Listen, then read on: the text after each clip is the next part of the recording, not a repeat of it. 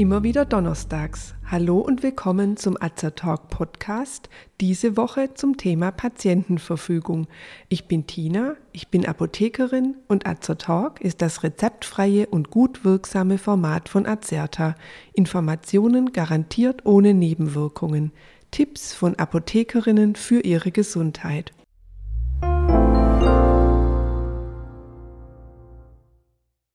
Sich mit Krankheit und Tod zu beschäftigen, schieben viele von uns gerne von sich weg. Trotzdem ist es wichtig, sich damit auseinanderzusetzen, wie das eigene Lebensende aussehen könnte. Wer entscheidet, wie ich medizinisch behandelt werde, wenn ich selbst nicht mehr in der Lage bin, solche Entscheidungen zu treffen? Was genau steht in einer Patientenverfügung drin? Wie kann man sie verfassen und braucht man dazu einen Notar? Was ist der Unterschied zu einer Vorsorgevollmacht? Diese Themen betrachten wir in unserem heutigen Podcastbeitrag. Ein wichtiger Hinweis vorneweg. Eine Patientenverfügung muss immer in schriftlicher Form vorliegen. Der Zweck einer Patientenverfügung ist, dass der Patientenwille in Bezug auf die Anwendung von lebensverlängernden Maßnahmen vorsorglich festgelegt wird. Vorsorglich für den Fall, dass der Patient selbst nicht mehr in der Lage ist, für sich zu entscheiden, was medizinisch unternommen werden soll. Der in der Patientenverfügung festgelegte Wille ist dann für alle Beteiligten, also Ärzte, Pflegepersonal, Betreuer, Bevollmächtigte und Gerichte, verbindlich. Natürlich können Sie in einer Patientenverfügung keine strafbaren Handlungen festlegen, die gegen geltendes Recht verstoßen würden. Sie können also beispielsweise vom Arzt keine strafbare Tötung, also eine in Deutschland nicht erlaubte aktive Sterbehilfe verlangen. Wichtig ist auch zu wissen, dass die Patientenverfügung nicht nur für bestimmte Krankheitsstadien oder Prognosen gilt. Im Rechtsjargon heißt dies, sie hat keine Reichweitenbegrenzung. Eine Missachtung des Patientenwillens kann als Körperverletzung gelten und strafbar sein. Rechtlich ist die Patientenverfügung übrigens seit Juni 2009 im bürgerlichen Gesetzbuch BGB Paragraph 1901a geregelt. Hier ist auch festgehalten, dass eine Patientenverfügung jederzeit formlos widerrufen werden kann. Weiter legt der Paragraph fest, dass man zur Erstellung einer Patientenverfügung volljährig und einwilligungsfähig sein muss. Einwilligungsfähig im rechtlichen Sinne ist, wer Art, Bedeutung und Tragweite sowie Risiken einer ärztlichen Maßnahme erfassen kann. Niemand ist rechtlich dazu verpflichtet, eine Patientenverfügung zu verfassen. Dies darf beispielsweise auch nicht für Alten- oder Pflegeheimbewohner gefordert werden oder eine Voraussetzung für den Abschluss einer speziellen Krankenversicherung sein. Wenn man sich selbst eine Patientenverfügung schreiben möchte, ist es sinnvoll, sich von seiner Ärztin oder seinem Arzt oder einer anderen fachkundigen Person beraten zu lassen. Notariell beglaubigt werden muss eine Patientenverfügung nicht. Im Internet findet man Textbausteine, die man verwenden kann. Diese Bausteine wurden vom Bundesministerium der Justiz und für den Verbraucherschutz verfasst. Man findet im Netz auch verschiedene Vorlagen für Patientenverfügungen, die man mit den Textbausteinen verändern und individuell anpassen kann. Wichtig ist es, eine Patientenverfügung sehr konkret zu verfassen. Im Ernstfall hilft es wenig, wenn man schreibt, man möchte kein unwürdiges Dahinvegetieren. Es sollte konkret formuliert werden, in welcher Situation eine Schmerzbehandlung mit oder ohne bewusstseinsdämpfende Wirkung oder eine künstliche Ernährung oder Flüssigkeitszufuhr durchgeführt werden soll. Beispielsweise kann auch eine Wiederbelebung ganz ausgeschlossen werden oder nur in bestimmten beschriebenen Situationen gewünscht sein. Hier ist eine fachkundige Beratung wirklich sinnvoll.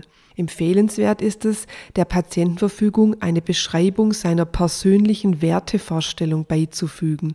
Hat man beispielsweise spezielle religiöse Anschauungen, die in Bezug auf den Tod beachtet werden sollten, so ist es sinnvoll, diese schriftlich festzuhalten. Auch ein Hinweis auf die eigene Entscheidung für oder gegen eine Organspende kann sinnvollerweise in der Patientenverfügung hinterlegt werden. Eine eigenhändige Unterschrift ist zwingend notwendig. Hat man einmal eine Patientenverfügung aufgesetzt, sollte man sie regelmäßig auf Aktualität überprüfen. Sie gilt zwar zeitlich unbegrenzt, es sollte aber dennoch überlegt werden, ob die einmal getroffenen Entscheidungen aktuell noch für einen passen oder eventuell abgeändert werden müssen. Aktualisierungen einer Patientenverfügung sollten mit Datum und Unterschrift festgehalten werden. Auch wichtig ist es, seine Angehörigen und behandelnde Ärzte zu informieren, dass eine Patientenverfügung existiert und wo man sie aufbewahrt. Denn liegt sie irgendwo in der Schublade und keiner weiß davon, so ist sie nutzlos. Ein gutes Beispiel zur Aufbewahrung ist ein Notfallordner zu Hause, über den Angehörige Bescheid wissen. Der Hausarzt kann zusätzlich eine Kopie der Patientenverfügung seiner Patientenakte beilegen.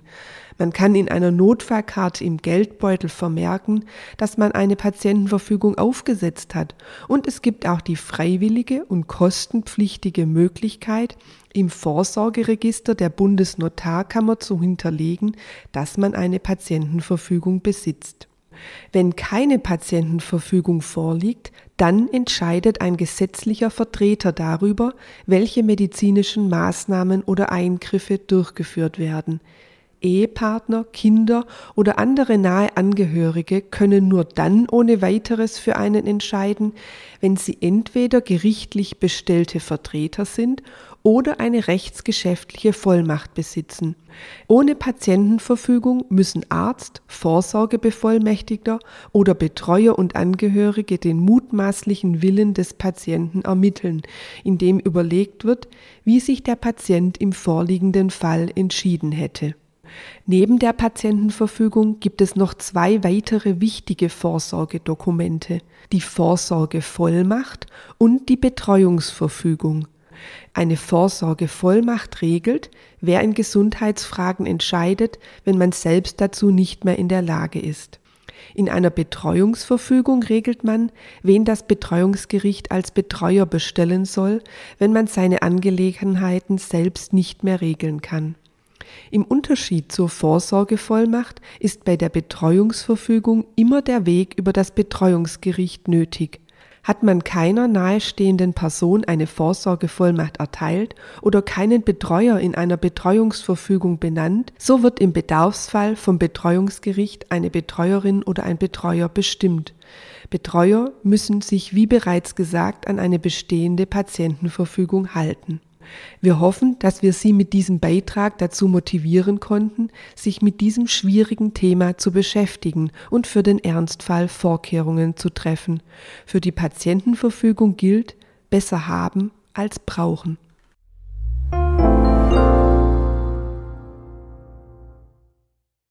Wenn Sie sich für uns oder für unsere Fortbildungsvideos interessieren, besuchen Sie uns gerne auf azerta.de oder hören Sie unseren Beitrag Wir sind Azertalk. Wir weisen darauf hin, dass dieser Podcast kein Ersatz für eine persönliche Beratung bei einem Arzt oder Apotheker darstellt, dass er keine Therapie ersetzt und lediglich der Information dient. Thematisch erhebt der Beitrag keinen Anspruch auf Vollständigkeit. Vielen Dank fürs Zuhören, empfehlen Sie uns gerne weiter und bis zum nächsten Donnerstag. Bleiben Sie gesund und informiert.